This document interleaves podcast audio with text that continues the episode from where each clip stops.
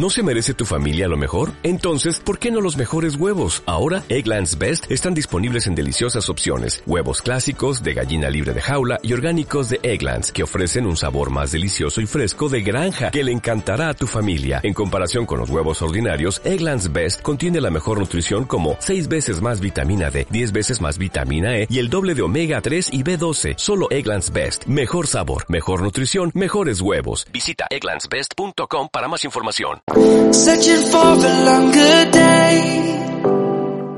Y en la sección de Chicas Imparables, mmm, Presen nos va a comentar la, el gran trabajo que hizo Margaret Knight.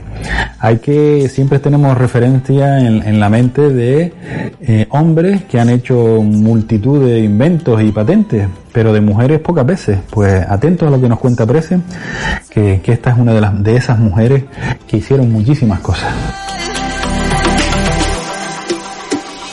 Savannah. I'm coming home, Savannah.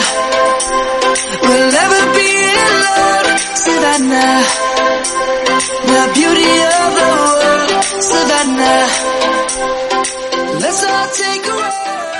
Hoy en la sección de Chicas Imparables vamos a eh, dedicar eh, nuestro espacio a una mujer inventora, la mujer inventora más importante del siglo XIX a la que debemos grandes de las eh, o muchísimas de las comunidades de las que disfrutamos a día de hoy. ¿Qué decir sobre las mujeres inventoras? Pues que sin saberlo, las mujeres han sido el cerebro que hay detrás de muchos inventos muy significativos en la historia. A lo largo de ella, a menudo han sido marginadas, ya sea por la presión, la falta de oportunidades o el sexismo descarado. Y muchas veces a las mujeres que inventaron algo, desde pañales desechables hasta el mismo Monopoly, no se les dio ningún crédito por su trabajo hasta varios años más tarde. Las mujeres son responsables de los primeros bocetos de ordenadores, el descubrimiento de la doble hélice del ADN e incluso de la división del átomo. Pero los hombres reclamaron estos avances como propios. Una mujer que no se dejó vencer por los prejuicios ni por los estereotipos fue Margaret Knight, la mujer de los mil inventos. Margaret desde su más tierna infancia ya apuntaba maneras, porque aunque pueda parecer increíble, creaba sus propios juguetes como cometas o trineos. Esta niña inventora a los 10 años se puso a trabajar en la misma fábrica textil que su familia. Su primera historia de amor con la ciencia llegó años después. El accidente laboral de un compañero con una de las máquinas de la fábrica la llevó a elaborar su primer invento. Esta pequeña mujercita, que solo tenía 12 años, inventó un mecanismo de seguridad para detener el telar automáticamente, en caso de que algo se quedara atrapado. Más tarde comenzó a trabajar en una empresa donde hacía bolsas de papel. No nos imaginemos las típicas bolsas de papel que vemos en las películas americanas, eran muy, muy diferentes. Eran eh, en forma de tubo y eh, con un fondo en forma de V que tenía una estabilidad interminable. Claro, este tipo de envoltorio no era rentable para los negocios, se rompía y no se podía meter nada dentro. Además, no podían producirse con rapidez porque tenían que pegarse una a una a mano. Margaret consiguió mecanizar todo el proceso de fabricar bolsas, corte, doblado y pegado. Así podrían adquirir mayor amplitud y se les podría dar un uso mayor. Además, una forma rectangular en el fondo conseguiría que se mantuviese erguida, pudiendo aguantar más carga sin romperse.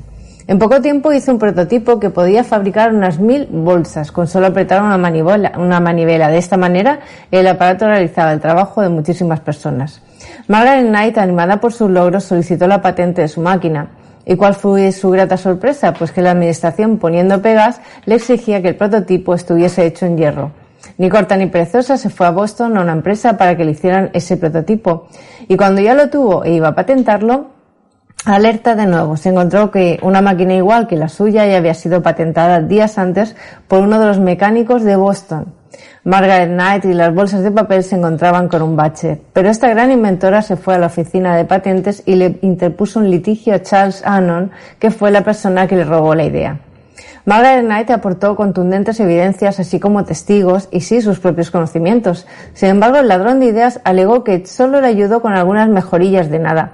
Lo peor de todo fue cuando argumentó que resultaba imposible que una mujer realizara diseños técnicos sofisticados, y aunque parezca mentira, en esa época esto resultaba efectiva. Al final Margaret ganó el juicio y después de todo el ajetreo y sin más sobresaltos pudo conseguir su ansiada patente. Como quería explotar su invento, consiguió un inversor. Las nuevas bolsas de papel tuvieron un éxito inmediato y fueron adquiridas por grandes almacenes de Nueva York. Margaret con su invento consiguió una gran revolución comercial que trascendió las fronteras norteamericanas. Pero la actividad inventora de Margaret no abarcó solamente la fabricación de bolsas, también se desarrolló en otros sectores tecnológicos como la impresión, sector textil, cocina, calzado, máquinas, herramientas, vivienda o motores. En los últimos años de su vida consiguió para llevar un poquito más la contraria, trabajar en sectores muy sofisticados tecnológicamente, como el de los motores de explosión y en la industria del automóvil, sectores muy masculinizados por otro lado. Pero era como si quisiera desmontar los prejuicios de Charles Shannon. Margaret Knight continuó investigando y diseñando en los últimos años de su vida motores todavía más complejos como los de explosión, Así, entre 1911 y 1915 obtuvo tres patentes, la última con carácter póstumo ya que ella falleció en 1914, para motores de combustión interna en la que mejoraba el mecanismo de las válvulas, la junta del cilindro y la explosión de, de gases. El resultado era un motor de cuatro cilindros más sencillo y poco ruidoso, con menor recalentamiento y de fácil lubricación, buena carburación y una mayor potencia, velocidad y vida útil. En 1912 formó la empresa, la empresa Knight Davison Motor Company con sedes en Boston y Saratoga para la comercialización de estos motores con la idea de aplicarlos en turismo de lujos, de lo que llegaron a fabricarse unas pocas unidades para cinco pasajeros y a un precio de 6.000 dólares que fueron presentados en el Salón del Automóvil de Boston. Eh, asimismo, Knight inventó también el sistema de ruedas de alta resistencia, obteniendo por ello en 1912 otra patente. En total, consiguió más de 20 patentes y unos 90 inventos. Nada más y nada menos. Sin embargo, a lo largo de la historia se han dado casos en los que las mujeres no han sido tomadas en consideración. Después de tanto esfuerzo, eh, sus descubrimientos se han atribuidos a sus colegas masculinos e incluso a sus maridos. Han sido muchas las guerreras que lucharon para que en la actualidad podamos gozar de algunos derechos que en un pasado no muy lejano nos fueron negados. Así que por eso y por mucho más, desde Hacedores del Cambio queremos darles las gracias.